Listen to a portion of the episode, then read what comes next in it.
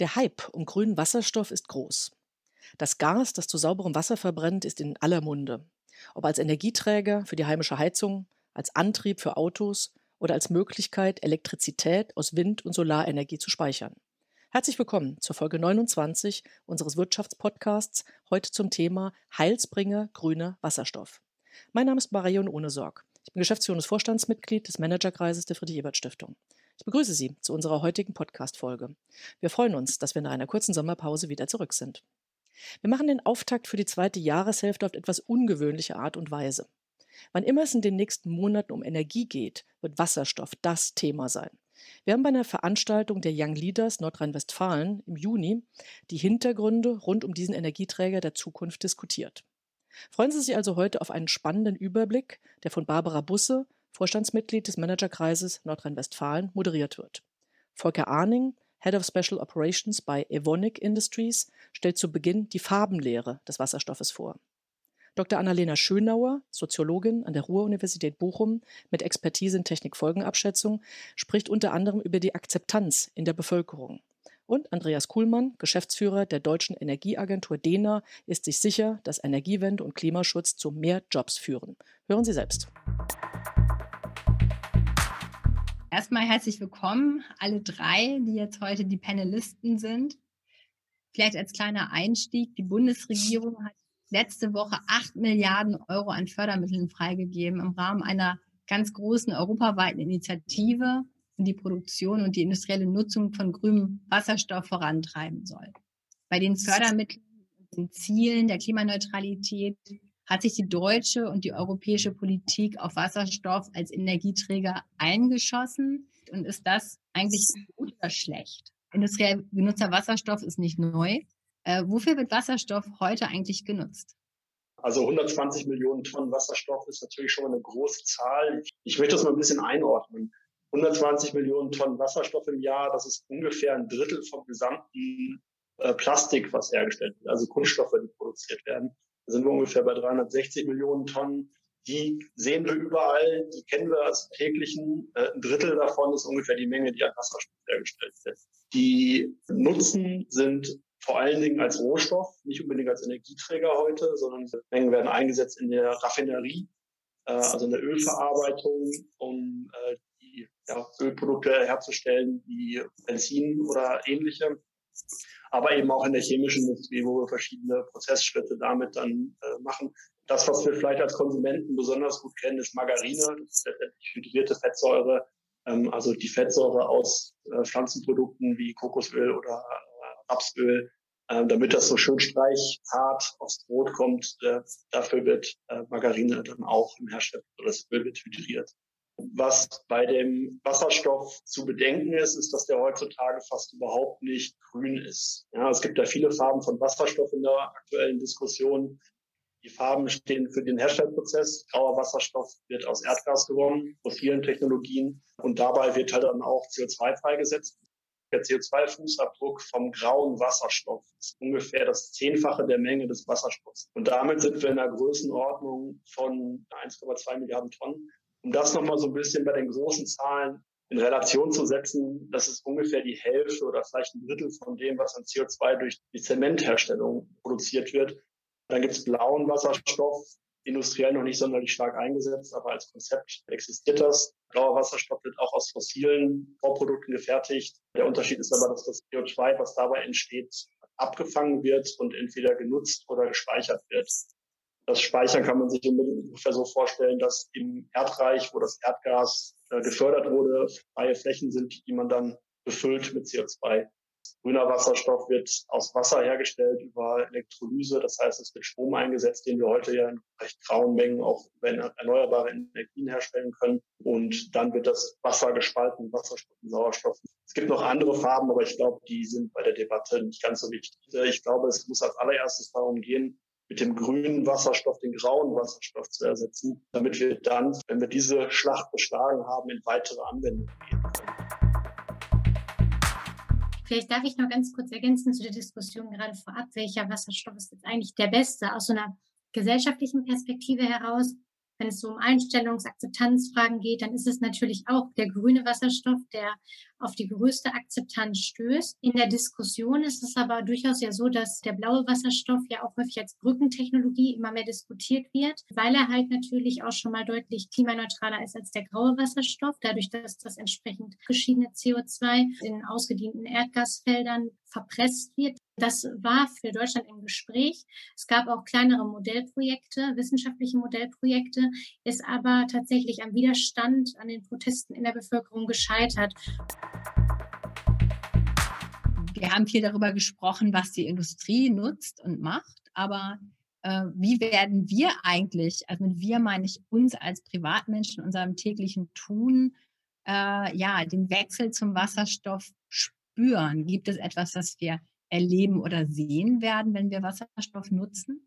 Ein Vorteil des, ähm, der Wasserstofftechnologie ist, dass für den Transport des Wasserstoffes die vorhandenen Erdgaspipelines genutzt werden könnten. Heißt, das wäre etwas, was unterirdisch stattfinden würde, was natürlich jetzt im Vergleich beispielsweise zu den Diskussionen um den Stromnetz, um die Stromnetze natürlich schon mal den Vorteil hätte, dass es halt ein bisschen aus dem Sichtfeld der Bürgerinnen und Bürger ähm, kommen würde. Das gleiche Problem oder ein ähnliches Problem mit der sichtbaren Veränderung durch Infrastrukturveränderung haben wir ja auch bei dem, im Bereich der erneuerbaren Energie, insbesondere bei der Windenergie. Und da hätte natürlich jetzt, wenn, gerade wenn man den Wasserstoff in vorhandenen Erdgaspipelines transportieren würde, natürlich den charmanten Vorteil, dass man dort natürlich erstmal keine großen Veränderungen in der Landschaft hätte. Zumindest nicht für den Transport es besteht die Möglichkeit, den Wasserstoff auch per Lkw oder per Schiff zu transportieren. Da zeigen aber unsere Studien, dass das deutlich weniger ähm, auf Akzeptanz stößt. Eine andere Frage ist natürlich gerade, wenn wir über den grünen Wasserstoff sprechen, dann benötigen wir zumindest, wenn er in Deutschland auch produziert werden soll, ja tatsächlich auch einen weiteren Ausbau der erneuerbaren Energien. Vielleicht kann ich einmal den äh, niedersächsischen Minister für Umwelt, Energie, Bauen und Klimaschutz, Olaf Lies, zitieren. Der hatte gesagt, die Klimawende werden wir alle sehen. Also die Bürgerinnen und Bürger müssen eben auch bereit sein, dass man diese Veränderung sieht. Warum machen wir das überhaupt mit dem ganzen Wasserstoff eigentlich? Ne? Gerade als Physiker kann man ja sagen, die direkt elektrische Nutzung von Energie oder von Strom ist immer am effizientesten, da hat man am wenigsten Verluste und, dergleichen. Warum machen wir nicht alles jetzt mit dem erneuerbaren Strom über die, die Netze ganz direkt? Es gibt ja Elektroautos, es gibt Wärmepumpen, es gibt immer mehr direkt elektrische Anwendungen. Wir werden mit ganzer Kraft in diesem Jahrzehnt sicherlich unheimlich viel investieren müssen in Elektrifizierung. Aber dann sehen wir eben, und das kennen wir zumindest bei all den Studien, die wir auch machen, angesichts der wirklich extrem ambitionierten Klimaziele, die wir haben, kommen wir eben damit auch an Grenzen. Und die Frage ist, wo gibt es diese Grenzen und was kann man da noch tun? Und dann hängt das eben viel auch zusammen mit den vorhandenen Technologien, die man nutzen kann oder eben nicht den grauen Wasserstoff loszuwerden. Das hat der Herr Arnin schon ganz toll erklärt. Ist schon mal so ein so ein Ding, äh, was da wichtig ist. Aber auch bei der Industrie letztendlich ist es eben nicht so einfach, CO2-frei zu agieren. Da gibt es dann in der chemischen Industrie manche Prozesse, brauchen unheimlich viel Strom, bei anderen braucht man eben viel Wasserstoff. Auch im Gebäudebereich ist es so eine Sache. Ganz viele Leute sagen, nee, Wasserstoff wollen wir im Gebäude im Wärmebereich nicht sehen und so, ist zu kostbar und so. Aber auch da ist es natürlich schwierig, den gesamten Gebäudesektor in den nächsten 15, 20 Jahren jetzt irgendwie klimaneutral zu stellen. Wir brauchen, das ist so meine Überzeugung, unsere Überzeugung auch, eben die verschiedenen Möglichkeiten, Energie zu erzeugen oder umzuwandeln und zu nutzen in den verschiedenen Systemen. Wir müssen da technologieoffen rangehen, so ist dann der schöne Begriff. Beim Thema Wasserstoff gibt es eben viele Dinge, die auch systemische Vorteile haben. Moleküle, nicht Elektronen. Elektronen kann man nicht so ohne weiteres speichern, da braucht man eben eine Batterie oder sowas. Im Netz kann man das nicht einfach so speichern. Moleküle kann man schon speichern, im Netz, in Gasspeichern äh, dergleichen auch. Das hat also ein paar systemische Vorteile, auch der Transport von erneuerbaren Energien, die man dann nutzt, irgendwo Wasserstoff herzustellen. Den kann man dann transportieren, auf welche Art und Weise auch immer. Das sind so ein paar systemische Sachen, die da einfach dafür sprechen, dass auch zu nutzen. Bleibt die Frage, in welchem Ausmaß und dergleichen. Und ich glaube, das wird man heute gar nicht so richtig genau sagen können. Aber das Interessante ist ja, dass wir vor fünf Jahren hat ja kaum jemand von Wasserstoff gesprochen als wichtigen Beitrag zur Erreichung der Klimaziele.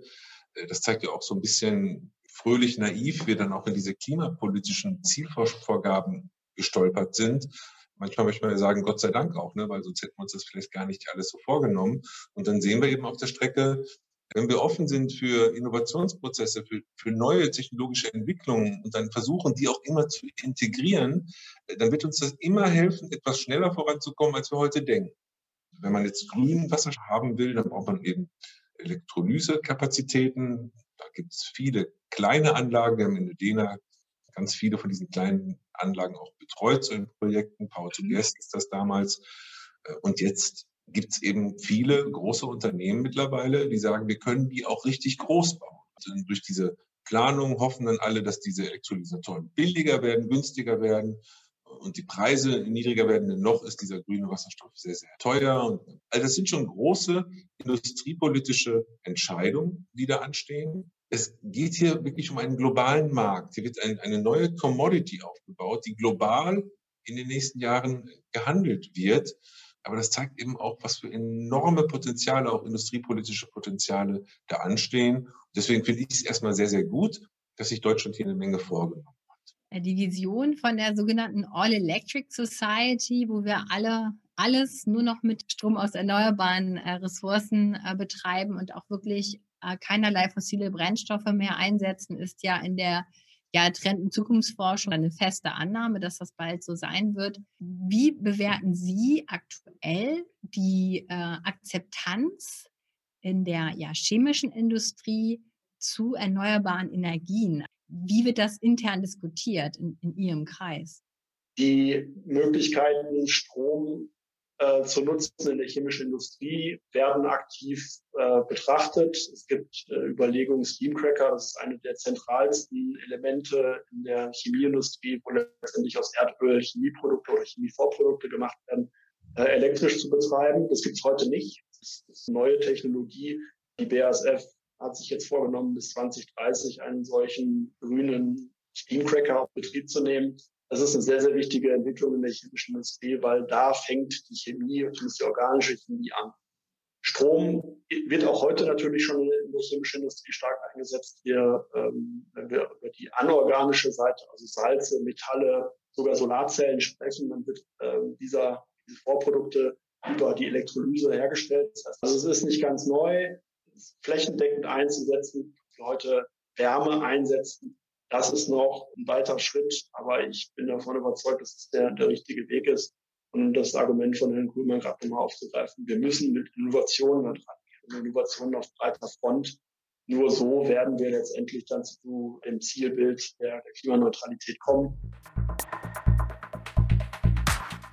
Und ich fand den, den Punkt gerade total schön, was Herr Kuban auch sagt und Herr Anning gerade auch aufgegriffen hatte, dass wir ähm, Technologieoffenheit brauchen, dass wir innovative Ansätze brauchen.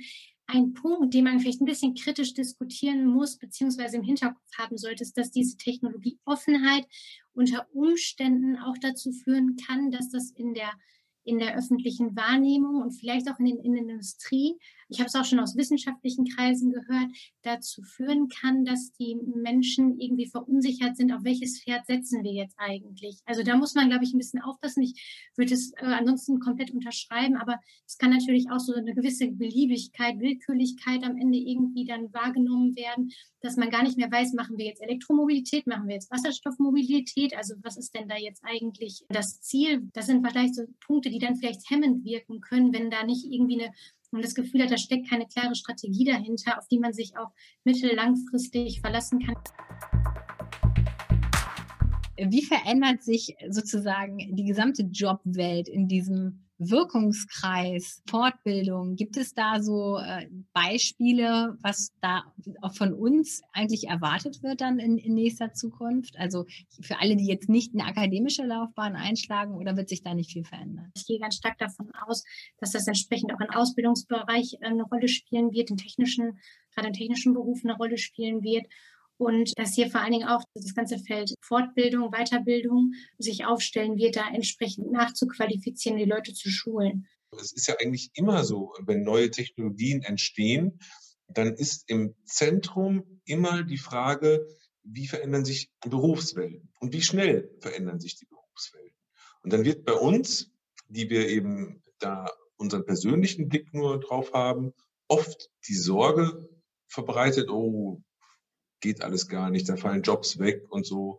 Und irgendwann kriegt man dann das Gefühl dafür, dass man sieht, nee, wow, da entstehen ja doch eine ganze Menge neue Jobs. Und auch die Unternehmen in der Tat stellen sich um natürlich. Die bilden ihre Leute aus. Und wenn wir dann in Zukunft unglaublich viele Wärmepumpen in die Häuser installieren müssen, dann werden auch die Handwerker natürlich äh, sich fortbilden, weiterbilden. Und, und das ist, glaube ich, ich meine, jetzt hier die Friedrich-Ebert-Stiftung, schon auch ein Kernthema, das Sozialdemokraten stärker nach vorne stellen dürfen. Das muss stärker Teil unserer Agenda werden. Nicht dieses, du musst dich verändern, weil sonst wirst du arbeitslos, sondern dieses Chancenportfolio quasi im Angebot auch überall mit dabei zu haben. Garantiert wird Energiewende und Klimaschutz nicht dazu führen, dass wir weniger Jobs haben in Zukunft. Also ich sehe überall Mangel überall Mangel. Überall, die wollen Tiefbauarbeiter, die wollen Handwerker haben, die wollen Leute, die sich mit den Digitalisierung und wie das alles zusammenhängt, da haben, Netztechniker, Unmengen von Jobs. Die Frage ist, wie kommen wir von A nach B? Und bei der Automobilbranche vor zwei, drei Jahren haben noch alle gesagt, große Katastrophe, da geht die Welt unter. Jetzt merkt man, naja gut, ist schwierig, aber irgendwie tut sich doch was. Ne? Und da einen guten, fairen Blick drauf zu haben, die Leute nicht kirre machen, es gut zu begleiten, unterstützen. Das wäre eine kluge Aufgabe, die Politik und die Gesellschaft insgesamt hier übernehmen kann. Vielleicht kann äh, das auch ein guter Schwenk jetzt sein Richtung Automobilindustrie. Äh, neben der chemischen Industrie ist ja die Automobilindustrie äh, und alle Zulieferer sozusagen ein Backbone der deutschen Wirtschaft. Wer möchte vielleicht auf die Frage antworten, wie äh, der Einsatz von Wasserstoff im Vergleich zu batteriegetriebenen Fahrzeugen zu bewerten ist. Also es gibt ja durchaus Wasserstoffautos, die es heute schon kommerziell gibt. Also der Toyota Mirai, mittlerweile in der zweiten Generation auf dem Markt, der hat genau einen Vorteil gegen das batterieelektrische Auto, und das ist die Reichweite. Das kostet aber einiges. Also nicht nur preislich im Kauf des Automobils, im Kauf des Wasserstoffs, sondern auch im, im Platzangebot. Also wir haben in dem Mirai große Tanks für den Wasserstoff, der gespeichert wird. Wir haben die Brennstoffzelle, die äh, den Strom erzeugt, den Inverter, den dann in Wechselstrom umwandelt, um letztendlich die Räder zu betreiben. Und wir haben eine Batterie, weil nur mit, dem, mit der Brennstoffzelle alleine können sie eine Ampel nicht beschleunigen. Das Ganze führt dazu, dass das Platzangebot in Toyota Mirai ein Drittel ist in dem durchaus häufiger in der Presse zu verfolgenden Modell 3 von Tesla beim Pkw-Bereich, da ist jetzt volle Kanne Elektrifizierung. Wer jetzt ein Auto kaufen muss, der sollte nicht warten, bis irgendwann die Wasserstoffautos fertig sind. Aber bei schweren LKWs, da gibt es doch äh, mittlerweile viele noch, die sagen, nee, nee, da brauchen wir schon Wasserstoff. Bei Flugzeugen, da brauchen wir sogar nicht nur Wasserstoff, sondern aus Wasserstoff gemachte synthetische Kraftstoffe dergleichen. Das heißt, diese Entwicklung werden wir auch alle brauchen. Und das kann man heute, selbst als Physiker, der Chef der Deutschen Energieagentur ist, nicht genau sagen, bis zu welchem Level jetzt welche großen LKWs da auf Elektro umstellen oder auf Wasserstoff. Da, in, in, in dem Bereich braucht man dann doch diese Technologieoffenheit. Beim anderen würde ich sagen, nee, das geht jetzt ganz klar in die Richtung, PKWs ist Elektrifizierung. Wenn dann irgendwann in zehn Jahren dann noch Wasserstoffautos wieder dazukommen, ist gut, dann kriegen wir das auch noch geregelt. Aber jetzt erstmal würde ich sagen, da ist es ganz wichtig. Und bei LKWs machen wir auch mal den Fehler. Für uns ist alles, was ein bisschen größer ist als unser Golf, ist schon ein LKW. Aber da gibt es eben äh, ganz unterschiedliche Größen ja, und Gewichtsklassen. Und die etwas kleineren, die werden vielleicht auch elektrisch fahren. Und die ganz großen, die werden sehr wahrscheinlich nicht elektrisch fahren. Da gibt es Oberleitungstechnologien. Es ist eben eine vielfältigere Welt, an die auf uns zukommt. Daran muss man sich äh, gewöhnen. Aber jetzt, ich gucke mal so auf Kommunen, ja, so Köln, glaube ich, oder so. Die haben jetzt Wasserstoffbusse. Ja, muss man mal gucken. Kann ja schon eine gute Sache sein. Und ich gibt auch Regionen, die haben große Solaranlagen, Felder, was weiß ich, und die nutzen ihren eigenen Strom und machen Wasserstoff, nutzen die Abwärme bei der Produktion von Wasserstoff, dann ist der Wirkungsgrad auch nicht mehr so übel, wie Sie meinen. Und dann befüllen Sie ähm, damit auch Ihre ähm, Busse. Und wenn dann noch irgendeiner so einen ollen Mirai hat, den Sie nicht mögen, oder wenn Sie Ihren dann abgeben wollen an die, dann fährt er damit eben da auch zur Tankstelle. Und diese Offenheit muss ja irgendwie da sein. Aber in der Grundtendenz ist völlig klar, was Sie sagen. Jetzt kommt Elektrifizierung bei PKWs, volle Kanne. Da darf man noch nicht mehr lange zögern. Da muss jetzt einfach die Infrastruktur gelegt werden. Und dann gucken wir in fünf, sechs, sieben, acht Jahren mal weiter wir da genug Material für die Batterien noch haben und so weiter. Aber jetzt erstmal volle Kanne, ganz klar. Und um vielleicht die Brücke zu schlagen zum LKW, die Reichweite, was ich als Thema bei den äh, batterieelektrischen Fahrzeugen, das ist ja genau das, der Punkt, weswegen es beim LKW eine größere Wahrscheinlichkeit gibt, dass da Wasserstoff eingesetzt wird. Weil letztendlich dann der Speicher, der, das ist ja der große Vorteil von Wasserstoff, der ist unglaublich leicht, ähm, die Nutzlast des, des LKW nicht beeinträchtigt oder kaum beeinträchtigt und damit kann äh, das Gesamtkonzept durchaus viel attraktiver sein. Letzte Woche gab es einen interessanten Ausspruch von Barbara Pretorius, die sich ja auch als äh, Professorin für Nachhaltigkeitsthemen äh, gut auskennt. Die meinte, Wasserstoff ist der Champagner der, der Klimawende. Wir wissen, Champagner ist teuer und selten. Und wir haben so ein Gefühl dafür, in welchen Situationen trinken wir Champagner, nämlich nicht, wenn wir zum Fußballtraining gehen oder so richtig schön Durst haben, sondern für den besonderen Moment. Und ähm, vielleicht einmal in die Runde gefragt, was mich mal von jedem interessieren würde. Wofür ist denn Wasserstoff besonders gut geeignet? Also, wenn ich nur ein bisschen davon habe, wofür sollte ich ihn einsetzen? Ich muss erst noch einen dummen Witz zu Wasserstoff, äh, zu Champagner machen, weil das wird ja hier in Berlin viel diskutiert. Die Frau Kempert hat das, glaube ich, das erste Mal gesagt. Und ich sage dann immer, wenn ich sie sehe, Coco Chanel hat mal gesagt, uh, I only drink champagne on two occasions, when I'm in love and when I'm not. Also mit dem Wasserstoff ist so eine Sache da. Aber mit dem unmittelbaren Einsatz, ähm, meiner Meinung nach wird das zunächst mal jetzt ganz schnell jetzt erstmal in die Raffinerien da gehen am Anfang, bin ich ziemlich sicher. Ähm, und dann wird man sicherlich auch beim Flugbenzin eine Menge machen müssen. Die Chemie wird ihre Ansprüche haben man wird es ein bisschen sehen. Mir fällt es schwer jetzt zu sagen, wenn ich nur einen Liter hätte, wohin damit. Aber vielleicht hat der Arning da eine gute Idee. Ja gut, aus der chemischen Industrie haben wir natürlich großen Bedarf. Äh, da reicht der Liter nicht. äh, das, was ich spannend finde am Wasserstoff insbesondere, ist die Speicherung von Energie. Also da kommt mein Fable für Strom äh, ganz klar an die Grenzen. Das ist ein äh, Thema, wo es äh, dann schwierig wird, Lösungen zu finden. Es gibt ein paar interessante Konzepte. Nordlink finde ich beispielsweise sehr spannend. Also nicht Nord Stream, sondern Nordlink, wo jetzt der norddeutsche Küstenbereich mit äh, Norwegen verbunden wird, an Gleichstromkabel durch über 500 Kilometer Wasser. Äh, das sind Konzepte, die sind sehr spannend. Das speichert aber letztendlich nicht die, den, äh, die Energie, sondern macht das Netz so groß, dass Schwankungen im einen oder anderen abgefangen werden können. Das ist ein Teil, ich glaube, ein wichtiger Baustein äh, für die Zukunft. Aber jetzt irgendwo im, im Plattenland äh, Energie zu speichern, wo man keine Pumpenspeicherwerke riesiger Größe bauen kann, da ist Wasserstoff, glaube ich, wirklich eine gute Lösung. Ähm, und in der Dimension, denke ich, sind die, die ersten Anwendungen dann auch außerhalb von dem ähm, Molekül, was genutzt wird, ähm, zu erwarten vor dem Hintergrund der Diskussion und ähm, insbesondere auch Akzeptanzfragen durch die Bevölkerung, könnte ich mir sehr gut vorstellen, dass gerade öffentlicher Nahverkehr, Einsatz von Wasserstoff im öffentlichen Nahverkehr, das ist sichtbar, die dann natürlich auch entsprechend ähm, ähm, plakatiert sind, sodass man direkt sieht, dass es sich dabei um Wasserstoffbus handelt. Ähm, ich glaube, sowas äh, schafft Akzeptanz, weil es einfach sichtbar anfassbar ist und natürlich ÖPNV ähm, halt auch etwas ist, was immer eine große, große Relevanz hat, auch insbesondere, dass es eine sehr teure Technologie ist. Dann muss man ja mal ein bisschen auch die ganzen Aspekte soziale Ungleichheiten, so, sozialstrukturelle Herausforderungen, die mit sowas ja auch einhergehen, gerade mit der Energiewende ja, oder im Zuge der Energiewende ja auch immer mal wieder diskutiert werden. Dann ist es natürlich, äh, ist der ÖPNV natürlich etwas, was, was allen zur Verfügung steht, während beispielsweise ein Wasserstoffauto oder ein Elektroauto auch aktuell noch Technologien sind, die halt ja nur für bestimmte Milieus, für bestimmte Gruppen in der Gesellschaft erschwinglich sind. Also von daher könnte ich mir vorstellen, dass das ein guter Ansatzpunkt ist, mit, also vor dem Hintergrund halt Akzeptanz in der Bevölkerung. Die Dekarbonisierung der Stahlindustrie ist sehr herausfordernd und da wird heute viel über Wasserstoff gesprochen, sogenannte Direktreduktion äh, von, von Eisenerz äh, in Stahlprozessen. Da hat man die Kombination aus chemischer Reaktion, die man in der, in der Stahlherstellung braucht, und der Wärme, die man im selben Moment nutzt. Äh, das kann ein interessantes Konzept sein. Was man aber liest zu dem Thema ist, dass das eine sehr teure Technologie ist, gerade in, der Installation. Ich hoffe, dass die beschlossenen Maßnahmen jetzt äh, Richtung Wasserstoff jetzt dazu führen, dass man da äh, Projekte, Reallabore startet, die zeigen, was, das, was damit geht, was vielleicht auch die Limitationen sind und dass man aus solchen Projekten dann die richtigen Lehren zieht und weiter nach vorne schreitet, was die Umsetzung da angeht. Zum Hochofen würde ich was kurz sagen.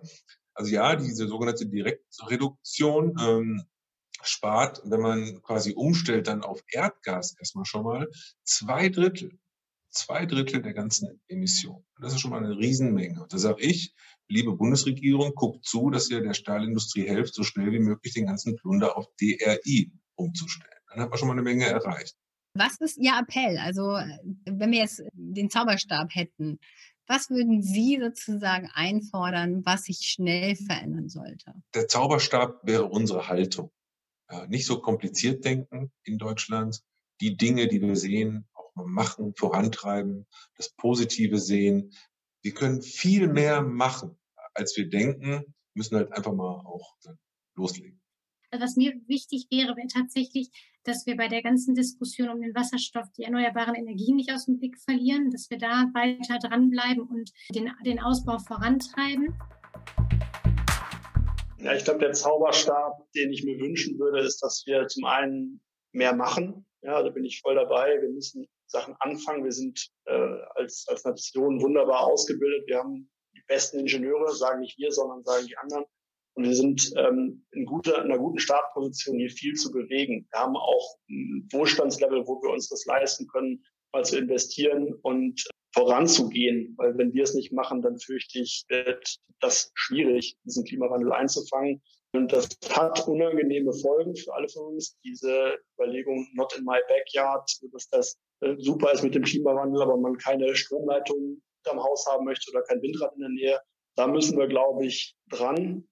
Und das wäre, glaube ich, das, wofür ich meinen Zauberstab einsetzen würde, dass wir da einfach akzeptieren, dass es Auswirkungen auch auf uns und unsere eingesetzten Technologien und unsere nähere Umgebung gibt, damit wir das, die große Klimakatastrophe abwenden können. Die Klimakatastrophe abwenden. Dafür wird noch viel zu tun sein. Wir bedanken uns bei Barbara Busse, Volker Arning, Annalena Schönauer und Andreas Kuhlmann für diesen spannenden Überblick. Das Thema wird uns in jedem Fall weiter begleiten. Auch für die EU ist grüner Wasserstoff ein elementarer Baustein zum Erreichen der für 2050 angestrebten Klimaneutralität.